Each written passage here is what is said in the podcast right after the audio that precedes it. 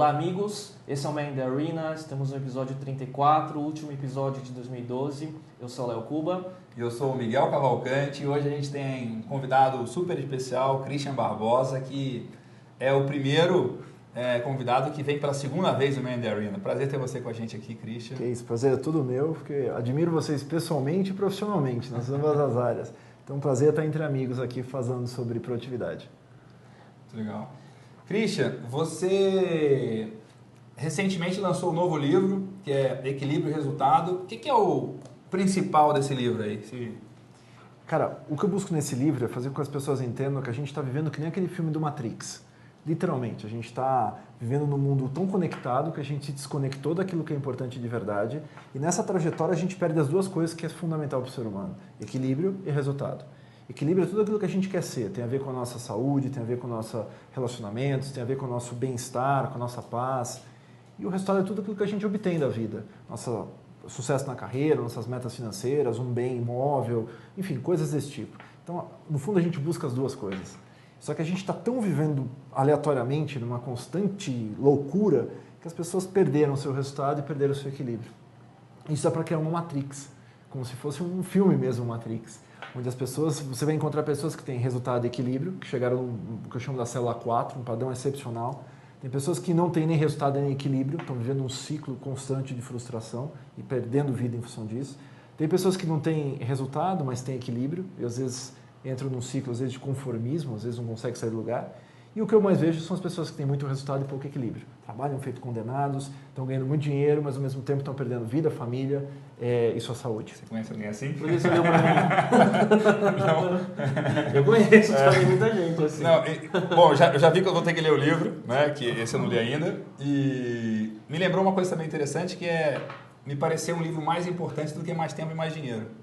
Porque... Não mais importante, talvez mais com um tema que talvez ressoe muito para algumas pessoas, não é? Esse livro foi o que me deu mais trabalho, porque ele foi o livro que teve mais pesquisa inserida nele. Então era um livro que demorou praticamente dois anos aí para ser concluído, da ideia original até a ideia final. E vocês sabem o meu estilo, eu gosto de pesquisa, eu gosto de testar, então eu não tinha respostas para o livro, então eu fui buscar respostas para o livro. Inclusive eu botei até no livro o planejamento da pesquisa do próprio livro. É, por exemplo, quando eu fiz esse conceito da matriz, foi a ideia original. Eu falei assim, pô, mas será que eu vou conseguir personagens nessas, nessas áreas? Será que, por exemplo, a célula 4, pessoas que têm resultado e equilíbrio, será que isso é um, um sonho? Ou, por exemplo, para mim é fácil que vivo isso no dia a dia ou, e vai ser impossível para as pessoas? Então eu tive que pesquisar isso, eu não tinha, eu não tinha respostas para o livro. E eu também não sabia, por exemplo, o que, que faz as pessoas chegarem na célula 4. Eu queria fugir de tudo que eu já tinha falado. É, eu falo assim, a ah, gestão do tempo ajuda a pessoa a ter resultado de equilíbrio, mas não é só isso. Uhum. Tem muito mais coisas que ajudam a pessoa a sair do lugar. Agora, as pessoas que estão nesse quadrante 4, célula 4, que estão nesse topo de equilíbrio e resultado, elas chegam porque elas têm métodos, processos e algumas coisas assim, ou é nativo, ou é intuitivo nelas? Assim? Cara, essa foi a maior descoberta. Assim. Esse livro tem muito a ver com neurociência. Eu, aliás, ele, a ideia original nasceu porque eu estava fazendo uma pós-graduação online, um CBA na UCLA e eu tive uma matéria de tomada de decisões. E o, acabou que o professor que deu aquela matéria, em vez de ele entrar numa área de tomada de decisões técnica, falar um pouquinho mais de gestão mesmo, ele falou assim: não, minha área é medicina, eu vou falar de tomar decisões dentro do cérebro das pessoas. E cara, chegou um momento que eu falei: pô, eu quero ser neurocientista, porque ele me envolveu tanto na aula dele. E ele falou: cara, tudo que você fala de tempo tem a ver com a gente falar de tomar decisões. A gente começou a relacionar e linkar pesquisa. Eu falei: putz, foi um mundo. Então me ajudou muito a entender o seguinte: que nenhuma pessoa nasce com equilíbrio e resultado. As pessoas elas é, criam equilíbrio e resultados na vida delas. E às vezes, para ter equilíbrio e resultado, elas passaram por momentos terríveis. Então eu entrevistei grandes caras que chegaram nesse ponto. Tem, por exemplo, presidentes de empresas, que eu entrevistei vários, mas eu peguei dois casos assim. Um americano, que é um cara que eu achei incrível, o Jeff Taylor, que é o cara que criou um portal chamado Monsters. Foi o primeiro site de currículo do mundo. Vendeu, ganhou milhões, acho que sei lá, ele não revela as fontes, mas pelo que eu busquei na internet, a fortuna dele hoje estimada é acima acho que de meio milhão de é, é meio bilhão de dólares. Uhum. Entendeu? Então, assim, ele fala que não, mas eu, pelo que eu andei olhando, é. Eu tive a oportunidade de entrevistá-lo. Cara, um cara excepcional, chegou num padrão de resultado e equilíbrio. E ele falou assim: ó, chegou antes da minha vida que eu não tinha nada, não tinha resultado, não tinha equilíbrio. Trabalhava feito condenado, um monte, fazendo um monte de coisas e simplesmente eu quase quebrei fisicamente, pessoalmente, quebrou a família. E outro cara que eu entrevistei, que eu achei incrível também, que as pessoas têm uma visão é, errônea sobre ele, que é o João Dória Júnior. Um cara que começou pobre e hoje é um. Que vocês se admiram muito mutuamente, né? Que eu é, vejo é, até. Eu gosto muito do João, ele foi a minha referência profissional muito tempo atrás, e eu acho que o João também tem uma, uma certa admiração por mim. E, cara, eu tenho um, o João é um exemplo de equilíbrio e resultado. Mas as pessoas falam assim, ah, mas ele trabalha. Pra caramba. Exatamente. Vira madrugada sempre. Quando eu comecei a fazer entrevista com o João, e eu conheci o João já uh, profissionalmente, uh, tive a oportunidade de visitar a casa do João, ver o João vivendo no seu dia a dia é, em Campos. E uma coisa interessante foi que eu, eu achei que o João era um exemplo de pessoas com alto resultado e com baixo equilíbrio. Eu fui com essa mentalidade para fazer a pesquisa. Eu encaixei ele em outra célula. Mas quando eu fiz a entrevista, eu falei, cara, esse, o João conseguiu criar um nível de equilíbrio pessoal que nenhum ser humano consegue. Tanto que eu falo, ele é fora da curva. Ele trabalha 16, 18 horas por dia, dorme de 3 a 4 horas por noite. Aí você fala assim, bem, as pessoas que dormem 3, 4 horas por noite, elas vão ficar doentes, vão ficar é mal. agressivo, impaciente. É agressivo e tal. tal. E aí eu fui pesquisar isso na medicina, inclusive com esse meu professor aí. Ele falou assim, cara, existem pesquisas que mostram o seguinte, o corpo ele se adapta por exemplo, se você pegar é, o exército americano, tem algumas linhas do exército que fazem pesquisas para diminuir o volume de sono dos seus, é, é, dos seus soldados, soldados com nível de recuperação altíssima. Eu tinha um professor de taekwondo que foi para a Coreia, ficou anos na Coreia estudando taekwondo e artes marciais, foi do exército coreano, inclusive. Cara, ele dorme duas horas, tem uma técnica de dormir duas horas com total nível de recuperação, como se você dormisse oito horas. Uhum. Então, assim, é possível fazer isso. O João desenvolveu isso. Mas Agora, é nativo também, né? Alguma coisa nele, será que não? Cara, ele foi desenvolvendo isso. Uhum. Porque ele, por exemplo, ele passou por muita dificuldade. Ele viu, a, ele viu a mãe morrer de pneumonia de tanto trabalhar. Porque ela não tinha, eles não tinham dinheiro e a mãe tinha que vender coeiros nas ruas, então isso foi afetando a saúde dela. Ele era pequeno. E com o irmão dele, o pai teve que voltar do exílio. Pra... tristeza, né? Cara, ele, assim, ele se modelou para conseguir fazer resultados de equilíbrio. E o João é um bom exemplo, porque ele trabalha 16 horas, mas com equilíbrio. Ele faz exercício físico, tem uma excelente alimentação. O João não fica doente, você não vê o João Dória doente. O nível de energia dele é altíssimo e ele consegue, nesse tempo todo, ainda estar tá com os filhos e estar tá com a esposa dele. E ele faz uma coisa que eu achei incrível. Ele faz viagens, não ouvi isso de ninguém, mas o João achei interessante. Ele viaja com os filhos individualmente. Ele pega, por exemplo, um filho e vai com ele uma semana para um lugar de onde ele quer. Mas vai trabalhar também junto com o filho. Ele também, os filhos agora também estão no escritório junto com ele, mas essa viagem, eu vi uma vez o João indo, pro, acho que para o Chile com o filho dele, ele passa aquela semana com a criança. Por quê? Cara, é uma relação com ele. Um a um, né? um a um. Se ele tivesse com todo mundo, você tem uma integração, mas não é a mesma do um a um. E depois ele faz uma, uma viagem não. com a Bia, faz outra viagem com os filhos. Assim, eu acho que ele chegou num ponto de equilíbrio perfeito. Que não estou dizendo que funciona pra gente. Sim. Pra mim não funciona. É a fórmula dele. É a fórmula dele. Dormir três horas por dia, é. tipo... Mas se você pegar o João e falar assim, João, a partir de amanhã você vai trabalhar 10 horas por dia só. Você matou o João Dória. Você acabou com ele. Porque o trabalho faz parte do equilíbrio dele. Sim. Essa... Enfim, é incrível. É um cara é. que realmente fora da curva. E além do livro, Cristian, assim, a gente pode até explorar um pouco mais. Assim, a gente, eu tenho visto que você está fazendo o projeto Agenda do CEO também, né? Que é um videocast que você tem falado com grandes executivos, né? E o que, que você tem aprendido? Qual é a lição desse projeto? Cara, eu adoro a agenda do CEO, porque acho que com vocês fazendo isso aqui que a gente está fazendo também, a gente sempre aprende com a pessoa. Com certeza. E eu estou tendo a oportunidade de entrevistar grandes executivos, grandes cabeças, caras realmente fora da curva. Então, me ajudou muito no livro de ter o contato com eles. Vários deles são nossos clientes, então eu já conheço a história do cara, o jeito de gestão dele. Mas eles dão muitas dicas e ali você pode identificar claramente o que eu falo no livro. Você ver presidentes que às vezes têm resultados e não têm equilíbrios, tem presidentes que têm os dois, que às vezes estão no momento de nenhum dos dois, estão se questionando. Mas o cara solta isso? Uma coisa interessante, tem o vídeo do. Ele capta, né? O Christian é. tem um filtro já que ele percebe também, né? Eu achei muito bacana o Oscar Clark, que é o presidente da HP do Brasil. Um executivo genial, uma pessoa genial. A equipe ama o Oscar. Ele é um cara que realmente chegou num ponto de gestão excepcional. Ele abre o vídeo, tá lá, a pessoa pode ver no site da Você SA, então assim, a minha esposa diz que eu sou casado com a HP e que de vez em quando eu traio HP com ela. ele tem três celulares. Ah, é, e ele bom. fala no vídeo assim, olha, eu cheguei no momento que a minha qualidade de vida teve um impacto. E ele agora entendeu isso e falou assim, olha, eu estou envolvido no projeto do HP de wellness, de qualidade de vida, para melhorar esse aspecto e para mostrar isso como exemplo para as pessoas que trabalham com ele. Ele está fazendo, tipo, teste nele para ver se funciona. Porque é a dor dele também, né? É. Tem caras que Por exemplo, tem um outro cara que eu admiro demais, um grande amigo também, que é o Luiz Fischmann, que é o presidente da Reader's Digest, aquela editora que Sim. publica as seleções, uma das maiores do mundo. Cara, o Luiz é um exemplo de equilíbrio de resultados. Também conheço o Luiz, família. É, sabe o que ele fala no vídeo? Ele fala assim, olha, eu como CEO, eu não faço nada. Eu peço para os outros fazerem. Então, assim, o meu papel como CEO é ajudar minhas, minha equipe a É estar um- muito feliz fazendo é aquilo que eles fazem. né? Ele consegue uma equipe produtiva, ele tem qualidade de vida, ele faz academia, sai no horário, se precisar depois que ficou com a família, que fez a sua. é, jantou com o filho, fez a sua ginástica com o seu personal, ele trabalha mais um pouco, mas não está afetando a produtividade da família. Então, assim, é incrível ver modelos de produtividade, de gestão e de sucesso. Então, para mim, é uma experiência incrível.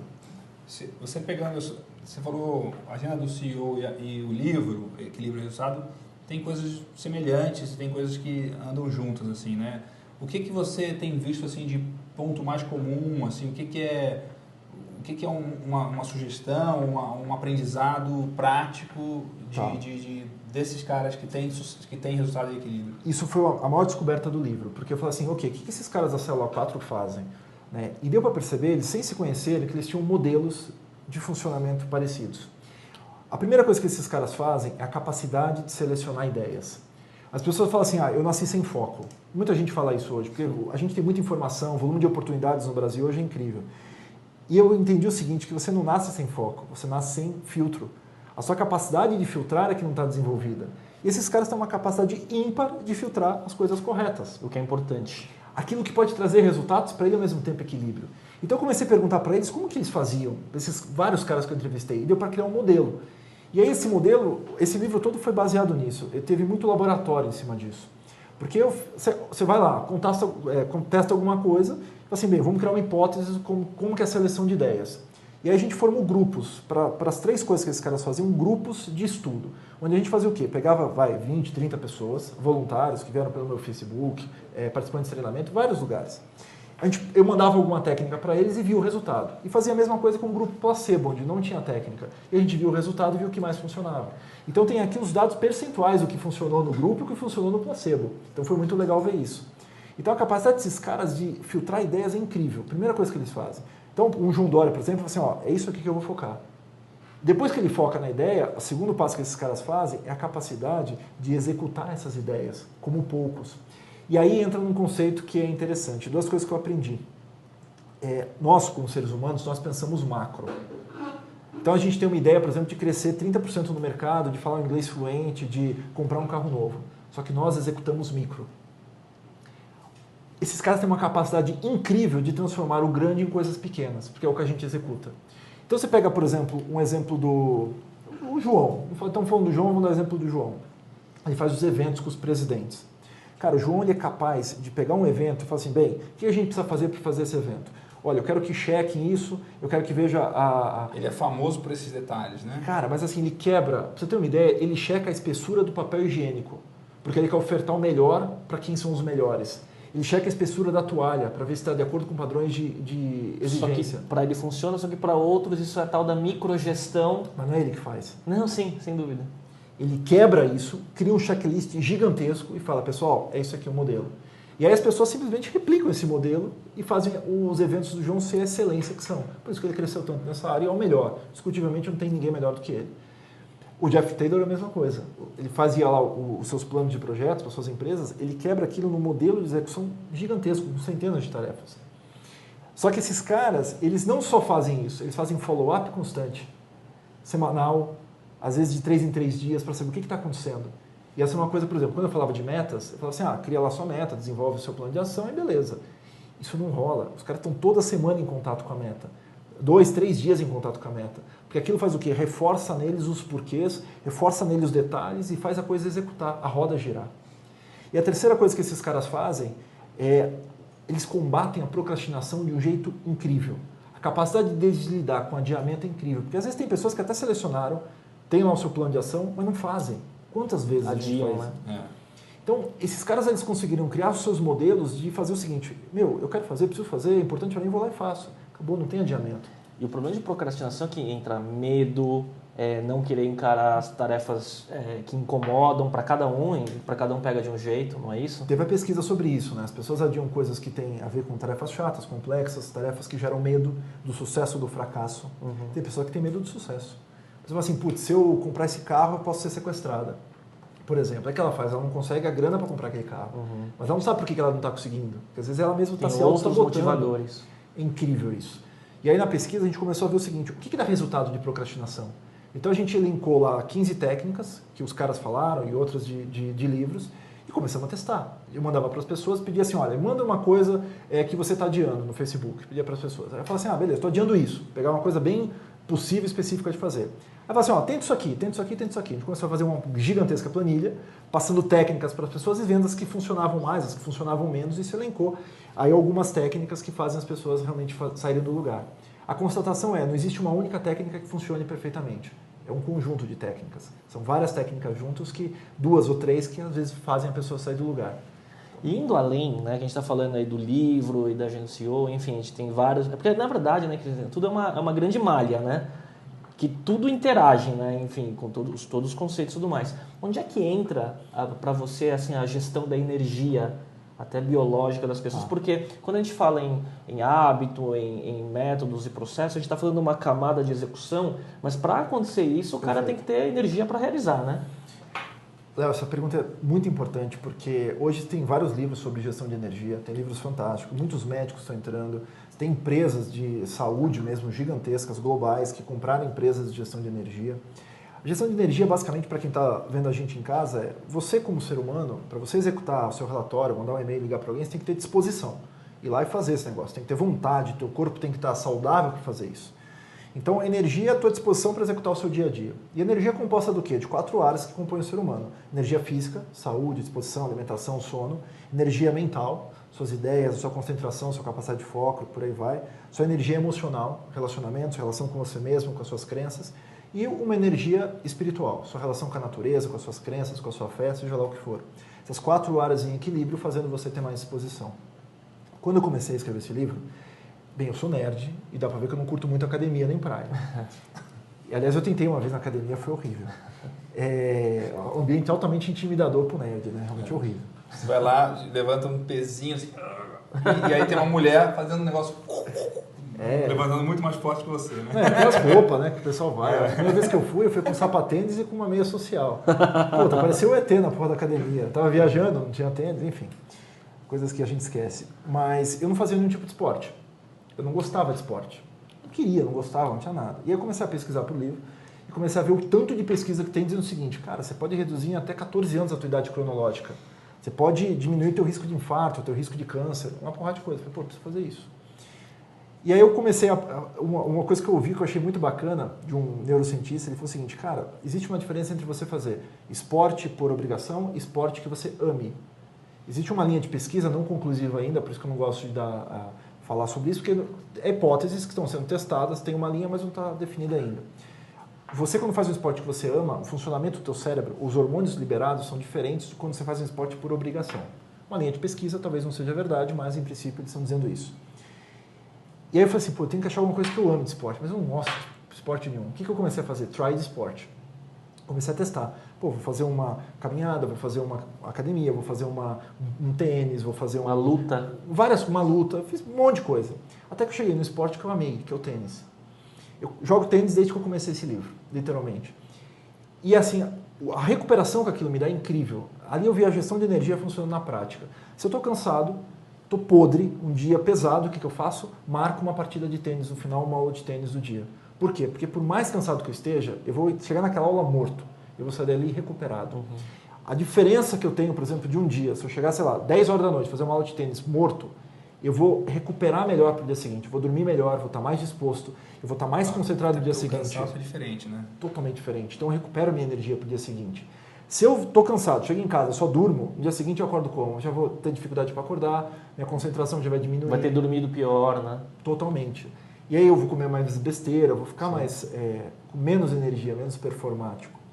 Então eu aprendi a fazer isso. Então hoje meu planejamento, o que, que eu faço? Vou planejar minha semana, olha assim, putz, qual é o dia pesado? Putz, esse aqui, pô, vou tentar encaixar uma partida de tênis. Uhum. Ah, Porque isso recupera uma energia, muita viagem e tal. Então hoje eu aprendi o seguinte, Estou cansado, preciso de produtividade, vou pro tênis.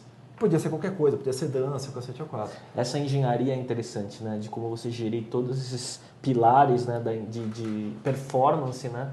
Para realizar melhor o trabalho, do que tinha que fazer. Né? Às vezes até coisa complexa e chata, né? É. Pega uma atividade muito chata. Procrastinar menos, né? Pô, vai lá, é, faz uma atividade. É, até o que você falou dos outros, né? Do olhar o macro e fazer o micro, é esse negócio do complexo, né? Ele quebra o complexo em, em centenas de coisas, ah, Sem coisas simples.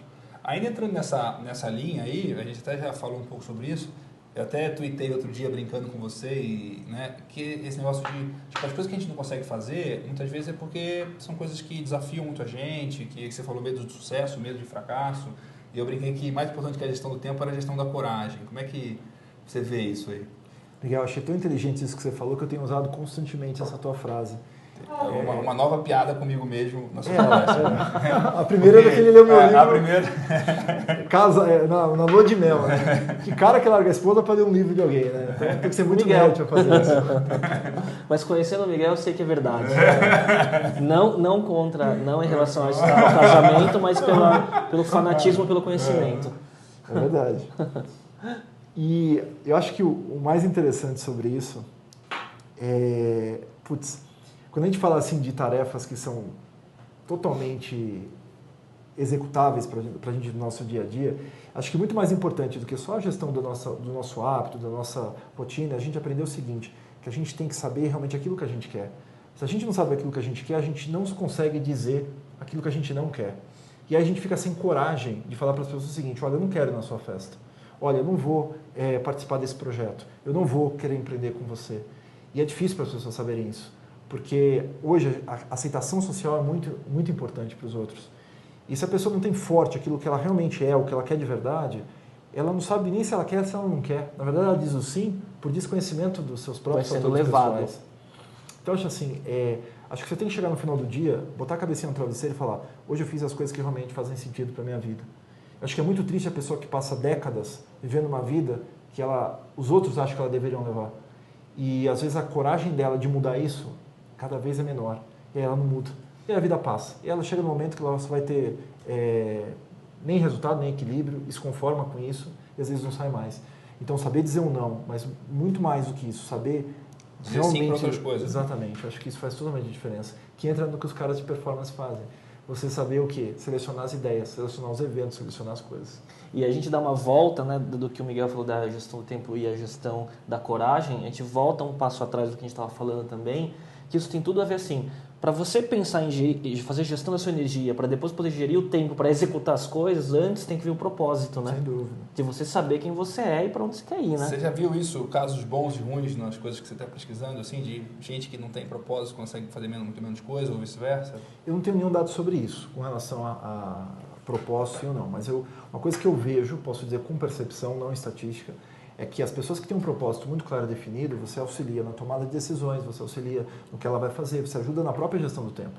Quando a gente vai ajudar uma pessoa a ter mais efetividade, se a pessoa realmente souber o seguinte, olha, importante para mim, cara, é isso aqui, eu quero conquistar o meu primeiro milhão de reais. Acabou, ela sabe o que vai fazer alinhar. Ou não, o mais importante para mim é tempo com a minha família. Então, fica mais fácil de você tomar decisões e planejar o seu tempo, entre uhum. aspas. Agora, dentro da empresa, eu acho isso fundamental. O que eu vejo hoje nas empresas é que você tem prioridade demais e resultado de menos. Então, quando tudo é prioritário, as pessoas ficam totalmente perdidas e tudo vira urgente. Você fica um senso de urgência na empresa terrível. Por quê? Porque às vezes a empresa não tem uma missão clara, não tem valores que criam uma cultura forte e todo mundo está perdido. As pessoas não fazem isso por mal. Às vezes você vai numa empresa e tem um mau atendimento. Às vezes é um mau atendimento, mas por quê? Porque a cultura está perdida na empresa. Não tem uma missão clara, não tem valores claros, não tem uma carta de propósito claro. E aí você vê essas coisas ridículas que estão existindo hoje por aí.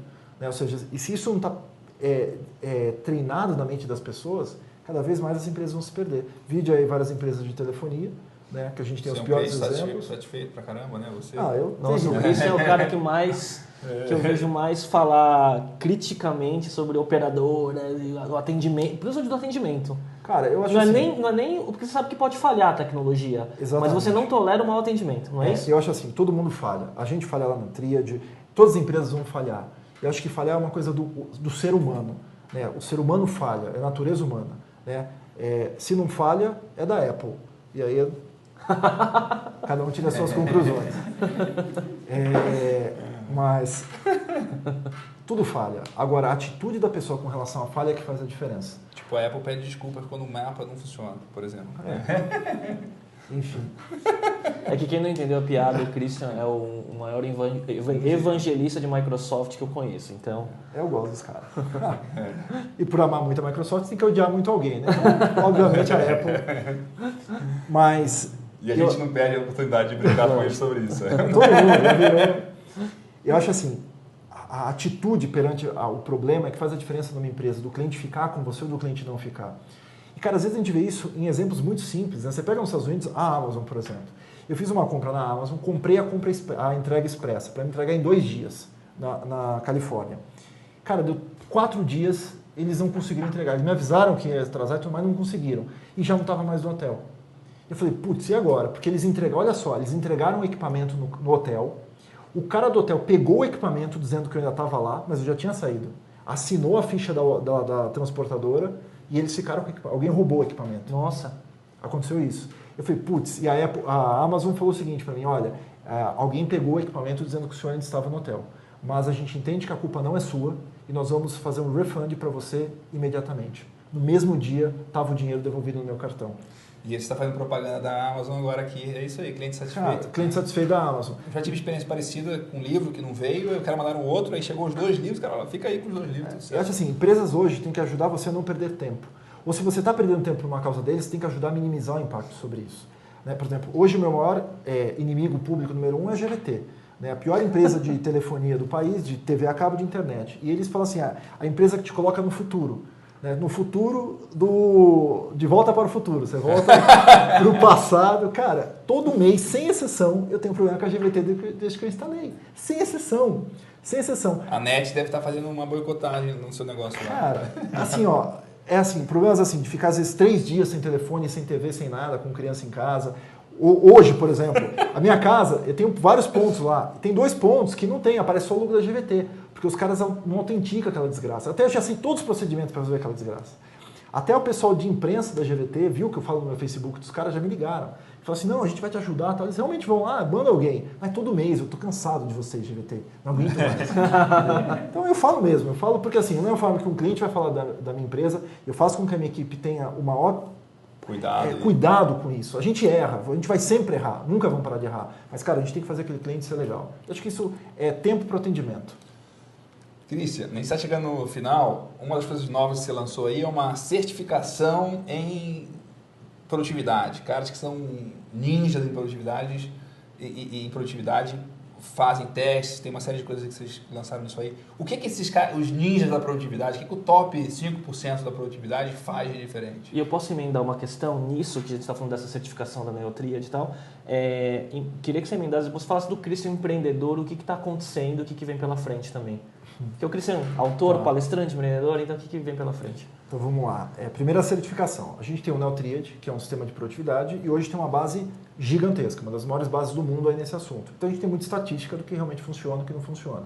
A gente começar a criar, a gente criou um padrão. O que, que significa alta performance para uma pessoa? Analisando os seus dados no dia a dia, com relação à sua agenda, às suas tarefas, ao seu equilíbrio, coisas do tipo.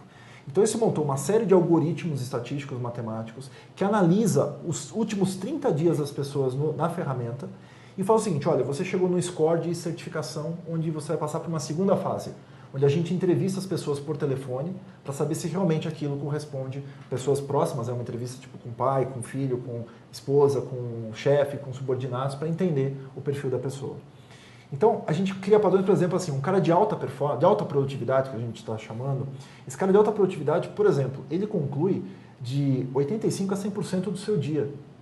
Das tarefas Das alocadas. tarefas são no- alocadas, ou seja, não significa que ele faz tudo no dia, não é perfeito, mas significa que ele consegue ter uma flexibilidade capaz de não prejudicá-lo, todo dia pelo menos é bom pra caramba. no mínimo. Não, e o cara sabe, então, planejar as tarefas também, sabendo o que, que ele vai conseguir cumprir também. Esse é outro ponto. Porque senão você enche o seu to-do e não faz mesmo, As né? pessoas aprenderam que ganham a certificação a planejar aquilo que cabe no seu dia.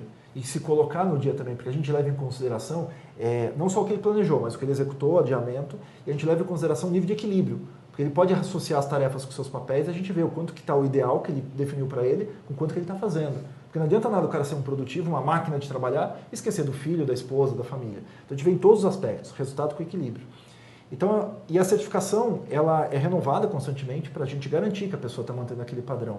É, não foi uma fase, né? É, e é a mesma coisa que eu falo assim, as pessoas quando falam inglês fluente, para garantir para o empregador que ele fala inglês fluente, ele tem um TOEFL, um TOEIC, testes que garantem.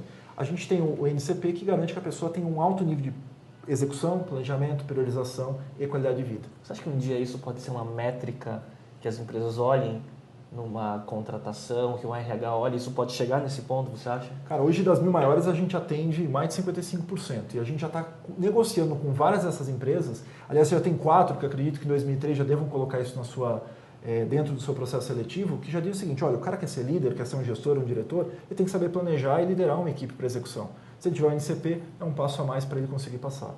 Então, como a gente atende várias e várias já fazem treinamentos com a gente, o que a gente vai fazer é ajudar esses caras a garantir que o dinheiro que eles investiram em treinamento está sendo retornado. legal. E o Cristo Empreendedor? Cristo Empreendedor, esse é um papel que é, eu quero desenvolver cada vez mais dentro das coisas que eu faço. Eu amo empreender. A tríade é um empreendimento, né? o tríade é outro empreendimento, os livros são outro empreendimento. É, eu fiz esse ano com a minha esposa, a, a gente chamou da meta de 20 anos. Então, assim, o que, que eu espero daqui a 20 anos para a minha vida? E muito claro, muito bem definido. Então, uma das coisas, obviamente, é crescer com a tríade. A gente está numa expansão global aí.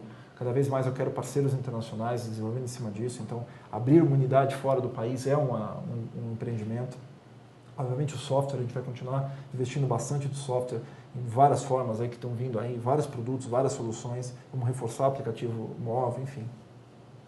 Eu tenho uma empresa chamada Dreammaker, que é uma empresa de investimentos, onde eu aporto em ideias de internet. Capital semente, não sou um grande investidor e nem sou um é, cara com muitas empresas. Eu quero ter três, quatro negócios que sejam extremamente bem formatados, bem produtivos e que possam gerar grande sucesso lá na frente. Talvez não de público, mas às vezes um sucesso com relação a retorno de investimento.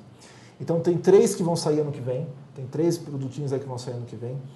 Ah, eu não vou falar nenhum por enquanto, mas um tem a ver com e-commerce, um tem a ver com o conceito de conhecimento mesmo, na área que eu já empreendo, e o outro tem a ver com a parte de livros. Então tem três projetos aí que vão sair para a internet com relação a isso. Então a gente tem um motivo para chamar o Christian 2013, uma vez por ano, né? Tem que ter um episódio do Christian para trazer as novidades, né?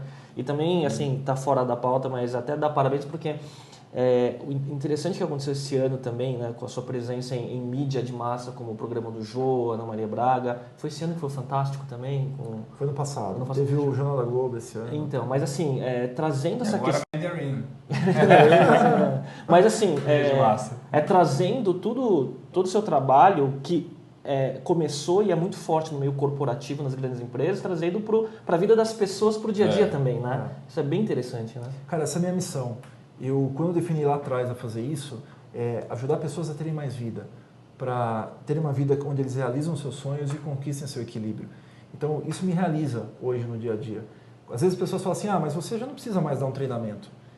É, você já está independente financeiramente para ficar fazendo o que você faz. Eu falo, ok, mas uma coisa é dinheiro, outra coisa é missão, propósito. Quando eu vou lá e faço um treinamento para 30 pessoas, eu estou impactando a vida daquelas pessoas que pode ter mais tempo para o filho, para a esposa, para ele próprio, pode salvar uma vida. Isso me faz realizado. Então, assim, dinheiro não é tudo na vida. Eu acho que cada vez mais a gente tem que buscar viver o nosso propósito. E quanto mais a gente consegue atingir o propósito, o que vocês estão fazendo aqui me ajudando a realizar o propósito. Então, eu acho que a nossa obrigação como autor, das pessoas que divulgam conteúdo, de ajudar pessoas a terem mais contato com isso. Então, cada vez mais eu vou ter projetos em cima disso, projetos, muitos vídeos gratuitos na internet, a gente vai estar produzindo para o ano que vem, bastante coisa nova para ajudar as pessoas a terem mais vida. Como eu, um dia eu não tive, aprendi a ter e é possível para as pessoas. É só não acreditar no que eu falo, é só experimentar, de verdade. Cinco, sete semanas vejo o resultado. Aí, quem quer saber também o que, que é o, é, o que foi né, essa a vida do Christian, né, como tudo começou, né, a carreira e o que ele é hoje, pode ver o primeiro episódio dele no Mandarin, é, que está lá no nosso canal. Né? História. Isso aí. Então é isso, Cristian. Obrigado pela presença de novo. Obrigado. Fechando com chave de ouro o ano, né? Gente, muito obrigado para vocês. Eu vejo os vídeos de vocês, acho fantásticos. A inteligência ah. e foco aí no que vocês fazem, com certeza vai trazer bons frutos. E a gente vai colocar na nossa fanpage no Facebook é, algumas perguntas que a gente vai fazer um sorteio de dos livros que o Cristian trouxe, três exemplares, e aí vocês vão estar participando, vocês vão saber mais dos nossos canais, tá bom? Obrigado. Até a próxima. Até a próxima. Bom fim de ano para todos. Tchau, tchau.